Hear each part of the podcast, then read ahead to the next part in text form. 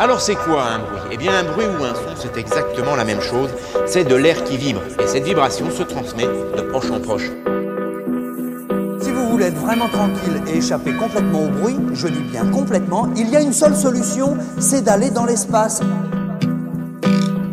Ça vous étonne peut-être, mais le son, ça voyage, ça circule. Et si vous regardez bien, vous pouvez même le voir passer.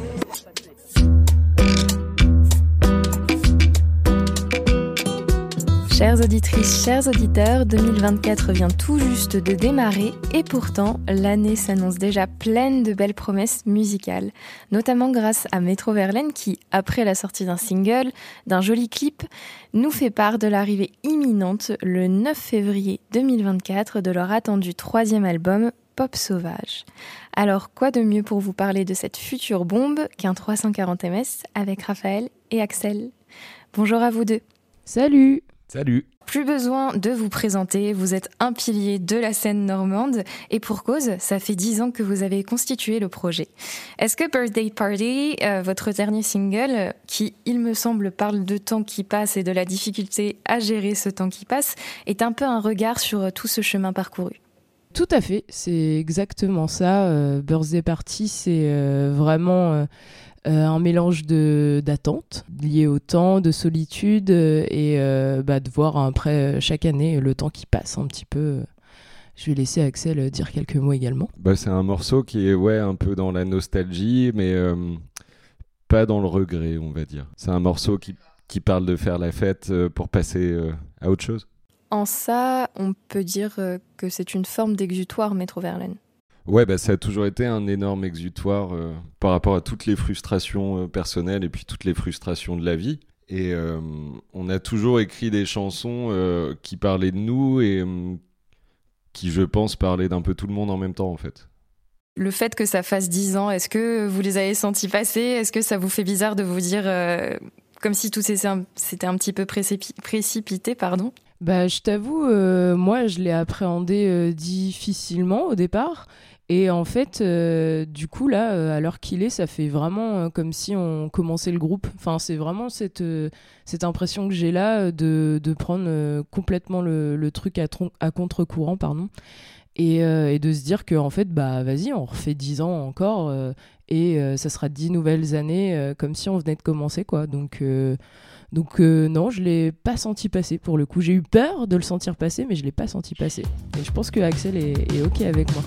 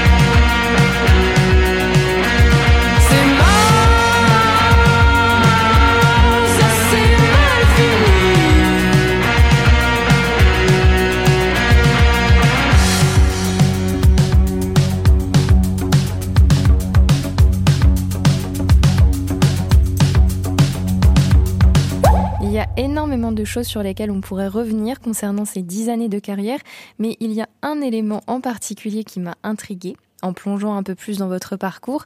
Vous avez fait la première partie des Buzzcocks, une des références absolues du punk à l'anglaise. Euh, est-ce qu'ils sont bien anglais? Ils viennent de Manchester, pour être précis. Ok, bah c'est bon, je ne me suis pas plantée. Merci. Est-ce que vous aimeriez faire la première partie d'un autre groupe aussi mythique que celui-ci ou est-ce que la période des premières parties est révolue pour Metro Verlaine Disons que évidemment on a envie de, tourner et d'essayer de remplir des salles euh, par notre euh, nom et juste euh, que les gens nous connaissent un peu plus et que le nom Métro Verlaine remplisse des salles un peu partout en France. Mais je t'avoue que si demain Robert Smith nous appelle, bah il y a pas photo quoi. je suis prêt à payer, je suis prêt à payer même pour qu'ils nous prennent en première partie. Écoute, euh, on va l'identifier sur tous nos postes collectifs euh, pour qu'il voit la publication. Absolument. Mais effectivement, ce serait super. Donc la question qui suivait, c'était euh, quel, quel, groupe mythique vous aimeriez faire? Donc je retiens The Cure et Robert Smith. The Cure Forever.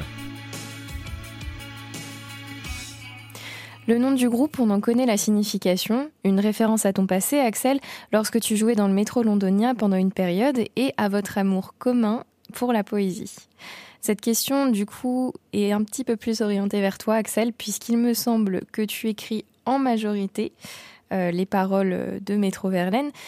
Est-ce que c'est un genre littéraire, la poésie, qui vient particulièrement influencer ta manière d'écrire?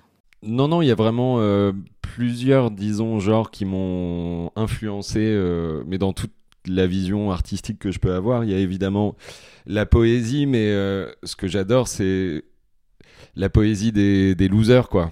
Tu vois, euh, on s'appelle Maître Verlaine parce que finalement, euh, Verlaine est plus connu euh, hors de France pour être l'amant de Rimbaud que pour être un poète mythique. Donc ça, c'est quelque chose que j'ai toujours aimé, en fait, ce côté un peu loose chez les poètes et, les poétesses, parce que je me suis vachement branché sur la culture américaine, on va dire, et la contre-culture surtout avec le mouvement beat et des mecs comme Kerouac, Corso, Ginsberg, etc. Et en fait, euh, c'est toujours des.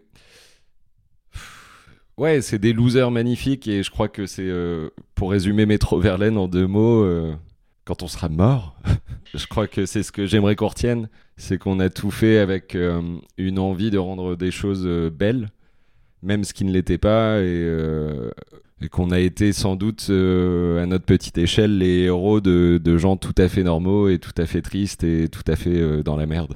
Et c'est en ça que le groupe touche autant et que les gens s'attachent autant à vous et à votre esthétique, je pense. Bah, on essaye d'être le plus, euh, comment dire, on est, on est complètement à fond dans notre trip euh, artistique et, et on le vit à fond en fait. Ça fait dix ans que le truc le plus euh, rebelle, poétique ou quoi que ce soit qu'on ait fait, c'était de monter ce groupe.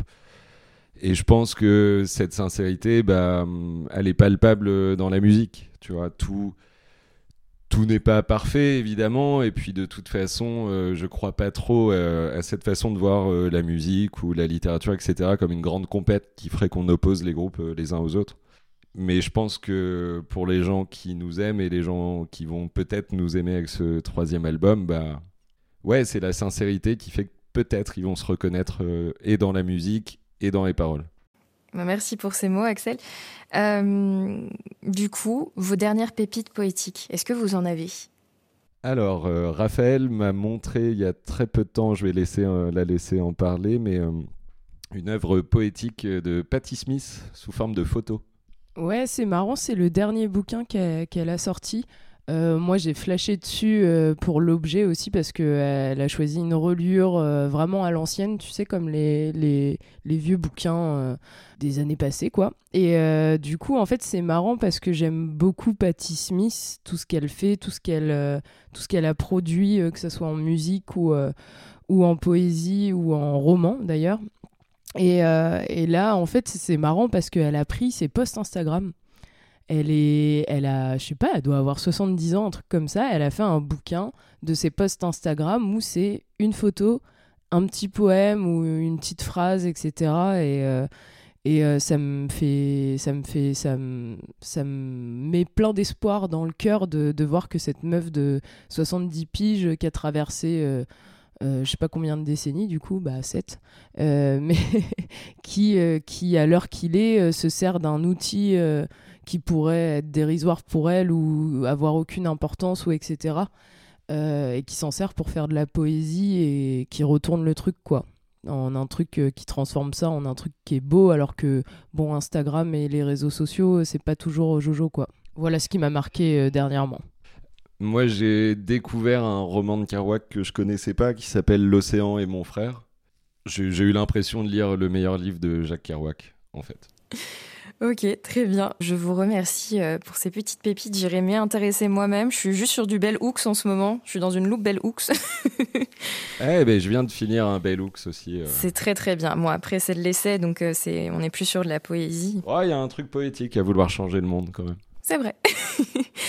du coup, puisqu'on parle d'écriture, d'influence poétique, d'influence littéraire, qu'est-ce que vous pouvez me dire sur le processus d'écriture de ce troisième album? Eh ben écoute, euh, on s'est enfermé, Raphaël et moi, pendant trois semaines dans une magnifique euh, maison euh, que des amis nous ont prêtée pas loin d'Evreux. On s'est installé un petit home studio tous les deux. On est parti de mes petits bouts, vraiment petits petits bouts de maquettes que j'avais accumulés pendant un an. Et on a construit les chansons vraiment ensemble. On a écrit ensemble cette fois-ci et on a composé vraiment à 100% ensemble. C'était euh, assez euh, génial euh, de passer un moment comme ça à deux, de vraiment travailler à deux sur ce disque et de savoir qu'on allait euh, aller en studio avec quelque chose de fini à 98%. Est-ce que vous avez l'impression peut-être euh, que c'est une forme euh, d'achèvement pour vous deux d'arriver au, troisième album de Métro Verlaine et de vraiment avoir eu une collaboration un peu 50-50 sur celui-ci? Bah moi je le considère pas comme un achèvement mais au contraire comme le début d'une manière de travailler, une manière de nouvelle de se comprendre et de d'avancer d'avancer dans la création comme ça. Moi, à titre personnel, mais je pense qu'Axel, c'est pareil. Euh, bah, c'était la meilleure session de, création qu'on a eue dans Métro Verlaine. Euh, c'était vraiment très fluide, euh, dans la bonne humeur, parce que c'est pas sans cacher que parfois c'est dans la souffrance qu'on sort des choses, et là c'était pas du tout le cas. Et du coup, non, pour le coup, moi je vois ça comme putain ok, on est sur une nouvelle phase de, de, fonctionner ensemble, etc. Et euh, c'est que le début, quoi. Et du coup, ça, c'est ça, c'est cette session-là aussi, pour revenir à ce qu'on disait tout à l'heure, qui euh, nous a fait dire que, en fait, euh, ok, il, vient de se passer 10 ans, mais là, on enchaîne sur 10 nouvelles années complètement différentes aussi. Et ça, ça passe, passe par ce processus de création-là qui était un peu inédit euh, dans notre groupe. Quoi. Ok, bah, ça va fonctionner en cycle de décennies euh, finalement, Métro Verlaine. Ce serait chouette. Bah ouais, carrément, on est chaud. euh, pour l'album, du coup, euh, je voulais vous demander s'il serait en français, comme l'a laissé entendre Birthday Party, ou s'il serait bilingue. il sera 90% en français, ouais. Ok, super. On retourne donc un peu sur la base de Cut Dans l'écriture, ouais.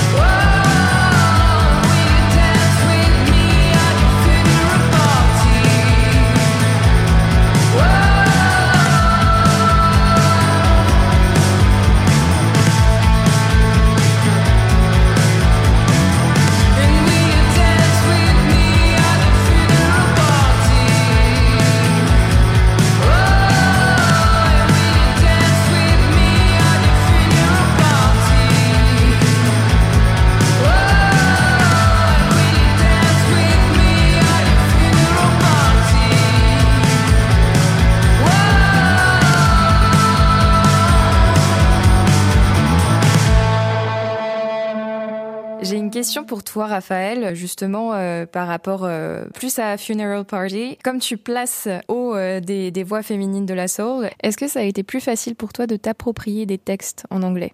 C'était une autre approche. Au contraire, je pense que c'était un peu plus difficile pour moi parce que tu as tendance du coup à, comme c'est en anglais, à vouloir partir euh, sur euh, de la soul, moi qui écoute beaucoup ça. Et fallait pas enfin, moi j'avais pas envie de partir là-dedans, mais euh, naturellement ça partait comme ça, donc c'était un peu difficile à ce niveau-là, mais très intéressant. Très intéressant. Moi j'ai redécouvert aussi à travers l'anglais une manière de chanter qui était assez différente. Et euh, ouais, non, pas plus facile ou plus difficile, mais carrément différent, ça c'est sûr.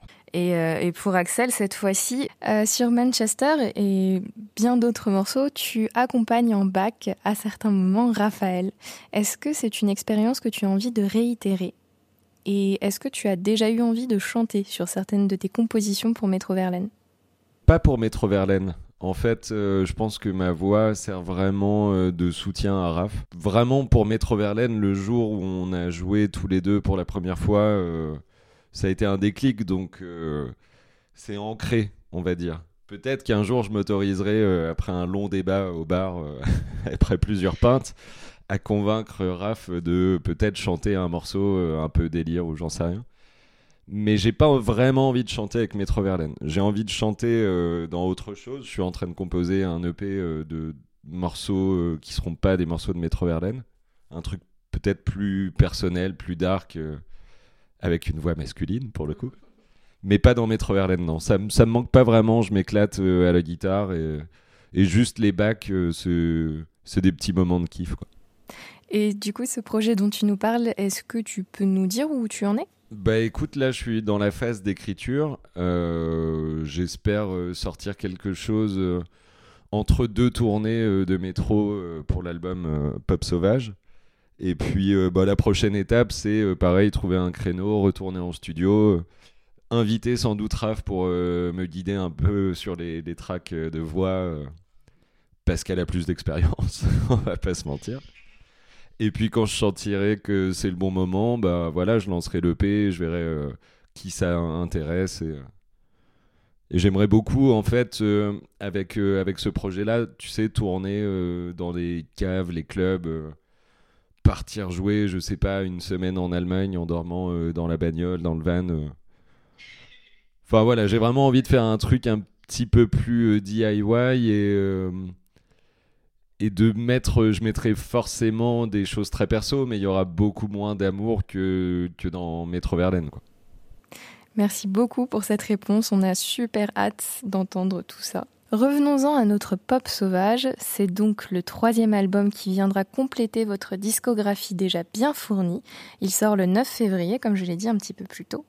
Est-ce qu'on peut s'attendre à un opus plus pop tout en conservant votre sauvagerie purement CBGBs eh ben, sans doute, ouais. Sans doute parce que hum, finalement, on s'est rendu compte que hum, dans les groupes actuels qu'on écoutait, euh, tout le monde se, permet euh, un retour à, des morceaux pop euh, assez classieux, mais sans être pompeux ou, tu vois, élitiste. Et en fait, on a exploré un territoire musical un peu plus neuf et en même temps, j'ai l'impression qu'on est revenu aux fondamentaux, aux fondamentaux de, de Metro Verlaine avec, euh, comme tu dis, la scène du CBGBs ou, le nord euh, de l'Angleterre, euh, pour pas citer Manchester. Quoi. Moi, je dirais, je dirais que c'est pas forcément plus pop, mais c'est plus solaire, on va dire. C'est ce truc-là, en fait, ça, fait penser à, un truc plus pop. Mais moi, j'ai l'impression que c'est ce qu'on fait d'habitude. Euh, avec l'évolution qui forcément euh, et, bah, avec le temps t'évolue. Et mais que c'est juste un peu plus solaire un peu plus positif. On est un peu moins déprimé quoi. Ouais puis je dirais juste aussi que hum, finalement Birthday Party c'est euh, une fausse piste. Voilà on est content de l'avoir sorti en, premier mais les gens seront peut-être plus déboussolés par les deux singles qui, qui arrivent Quand on écoute euh, Birthday Party, ça peut être une fausse piste, mais quand on regarde le clip, euh, chaleureux, positif, une, fête entre amis, tout le monde danse euh, et s'amuse. Donc si c'est l'ambiance de l'album à venir, ma foi, ça va être très sympathique de commencer de 2024 une fois de plus. du coup, je voulais revenir sur Funeral Party, donc votre précédent album, qui était fortement influencé par The Cure. En tout cas, c'est ce que vous avez relaté dans plusieurs interviews sur lesquelles je suis tombée. Cut Up, lui, portait en quelque sorte le spectre de Richard Hell euh, auquel vous dédiez la septième piste de l'album. Est-ce que l'on peut s'attendre à un artiste ou à une autre influence phare pour l'album à venir? Je dirais euh, Happy Mondays.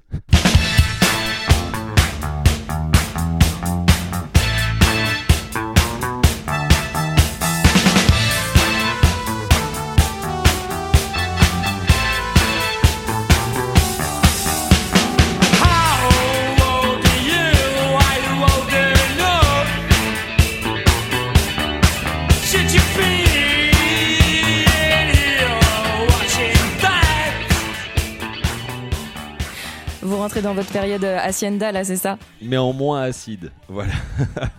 Et euh, du coup, je voulais euh, aussi parler de quelque chose qui n'a rien à voir avec l'album, mais qui m'avait étonné, pareil, dans les recherches que j'ai pu faire sur, sur vos dernières activités.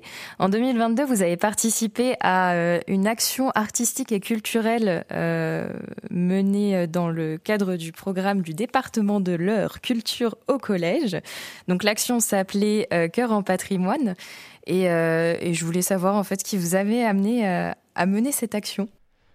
Et ben, c'était euh, vraiment le projet de chanter avec une, enfin de jouer un morceau de Métro Verlaine un peu réarrangé avec une chorale derrière. C'était vraiment ça le kiff de départ. C'est plus Raphaël qui a mené, mené les débats, donc je vais, je vais la laisser répondre. J'avoue que c'était ma petite graine. en fait, il y a un morceau de, de Cut Up, La Vague, depuis qu'on l'a fait, qu'on l'a créé, qu'on l'a sorti, euh, j'ai toujours dit genre mais ça, faut le faire avec une chorale. Ça, j'ai trop envie de le faire avec une chorale. Et euh, en fait, bah tout simplement un jour on nous l'a proposé. Et euh, bah moi direct j'ai fait allez s'il vous plaît les garçons on le fait, on le fait, on le fait.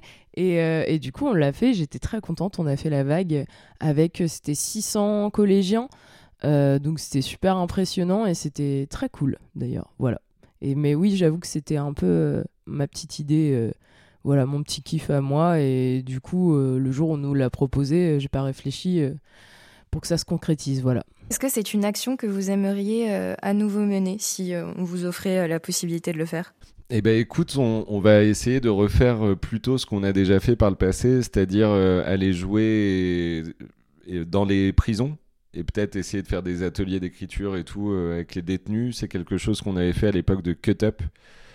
ça nous avait carrément plu. C'était hyper intéressant.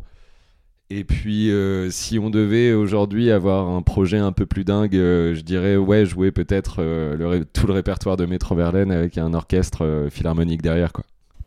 Effectivement, ce serait merveilleux. Et il y a réellement une valeur ajoutée dans ce que l'on peut entendre avec cette chorale, composée d'enfants de quatrième et de troisième en plus, si je ne me trompe pas. Euh, c'est très riche, très fort, et ces genres que je n'aurais pourtant pas estimé être un bon mariage s'unissent parfaitement. Donc j'y crois et j'attends avec impatience l'orchestre philharmonique. Ah bah, j'espère aussi.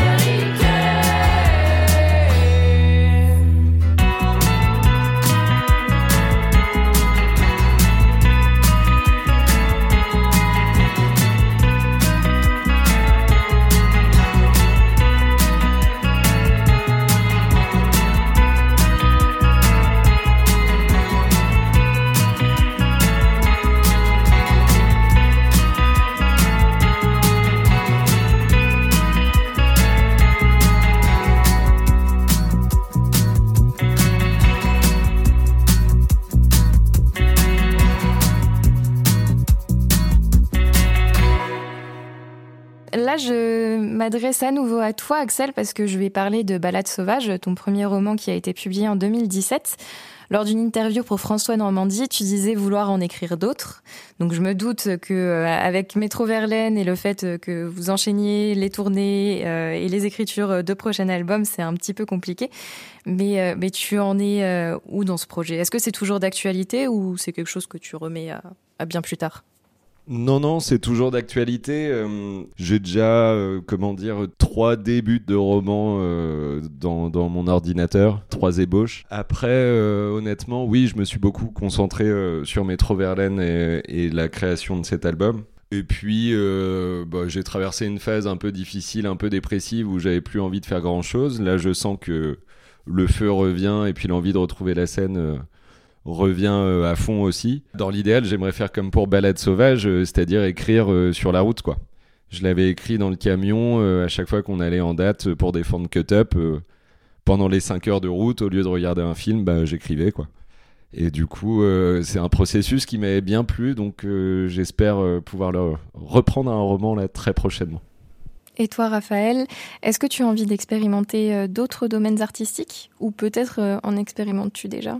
Je fais de la photo, euh, j'expose euh, de temps en temps. Euh, voilà, j'ai exposé à Évreux, à Paris et à Mâcon. à part ça, à part ça, non, je, je fais plutôt, je travaille en cuisine, je travaille au Crazy Horse de Paris, je, je fais plein d'expériences différentes qui sont pas forcément artistiques, mais qui me plaisent tout autant.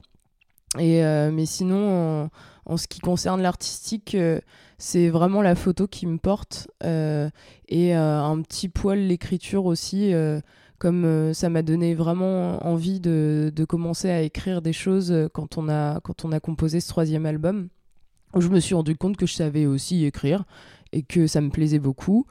Mais voilà sinon sinon la photo beaucoup la photo je ne savais pas du tout pour la cuisine et le Crazy Horse, euh, qui sont bien évidemment des domaines artistiques à part entière. Oui, en tant qu'ancienne pâtissière, j'estime que les métiers artisanaux sont en réalité très artistiques. Euh, donc euh, c'est hyper enrichissant que tu fasses ça. Et au Crazy Horse, du coup, tu es danseuse ou tu y occupes un autre rôle? Euh, non, je suis régisseuse, mais euh, je viens de me prendre un, petit, un petit, un petit cœur qui fait genre ah elle a cru que j'étais danseuse. non, je ne suis pas assez calibrée pour ça, mais euh, mais je suis régisseuse, ouais. Mais c'est super intéressant aussi en soi, voilà. Là, je vais vous parler aussi de la grosse pause qu'il y a eu entre votre, vos deux premiers albums, qui, on le sait, a été causée parce qu'il a emmerdé tout le monde pendant un an, un an et demi. Euh, et là, seulement euh, un an après le dernier album, on vous retrouve déjà. Et toi, Raphaël, hier, tu me disais euh, que les semaines étaient assez longues, ce que je comprends parfaitement. Et, voilà, je voulais juste savoir comment vous envisagiez effectivement le rythme de la tournée du prochain album. Est-ce que c'est quelque chose quelque part que vous craignez un petit peu, même si on sait que ça fait toujours plaisir quand il y a des dates où, vous l'envisagez bien? Ah bah nous là on crève d'envie de repartir euh, sur la route. on a envie de faire un maximum de dates pour défendre ce disque et puis en parallèle euh, on s'est déjà mis à préparer des bouts de démo euh, pour une session boulot plus tard et un quatrième album. et est-ce que du coup on peut avoir quelques-unes de vos prochaines dates ou elles sont pas encore définies? Il y en a une qu'on va, qu'on va vous donner, c'est celle du qu'on va te donner. C'est celle du 23 mars à la Boule Noire, voilà, à Paris. D'accord. Bah, je pense que je pourrais venir vous voir à ce moment-là. Ce sera super. Et est-ce que, euh, est-ce que vous avez, enfin, je me doute que oui. Euh, quels sont vos souhaits pour l'avenir? Euh, D'être heureux. tout simplement, je pense que c'est le goal, en tout cas pour ma part de, de ma vie, d'être heureuse dans ce que je fais. C'est mon souhait, voilà, je, de me concentrer sur euh, mon bonheur. Voilà. Moi, c'est de faire un maximum de dates, un maximum de dates, et d'être le meilleur basketteur de tous les temps. Mais je vais plus, me, je vais plus me concentrer sur les dates. Écoute, il faut croire en ses rêves. Euh, moi, j'y crois, j'y crois pour les dates. Hein. Après, euh, basketteur, écoute, ouais. ah, pour les dates, oui, ouais. pour, pour le basket, non. Mais écoutez, donc là, c'est la fin de cette interview. Est-ce que vous avez envie d'ajouter euh, quelque chose Peut-être euh, une question que je n'aurais pas euh, couverte De bonnes fêtes, joyeux Noël, voilà. Super. Euh, et bah oui, du coup. Bah merci beaucoup pour votre temps et, et toutes vos réponses et Bah, effectivement de très bonnes fêtes de Noël. Salut.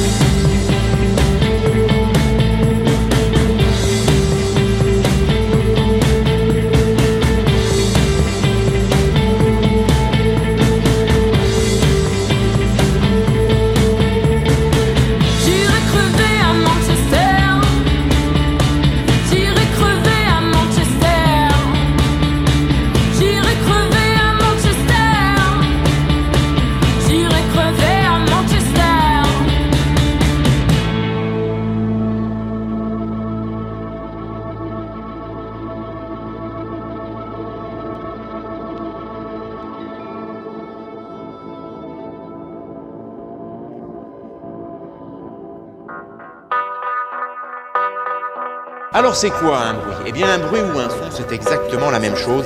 C'est de l'air qui vibre. Et cette vibration se transmet de proche en proche. Si vous voulez être vraiment tranquille et échapper complètement au bruit, je dis bien complètement, il y a une seule solution, c'est d'aller dans l'espace. Ça vous étonne peut-être, mais le son, ça voyage, ça circule. Et si vous regardez bien, vous pouvez même le voir passer.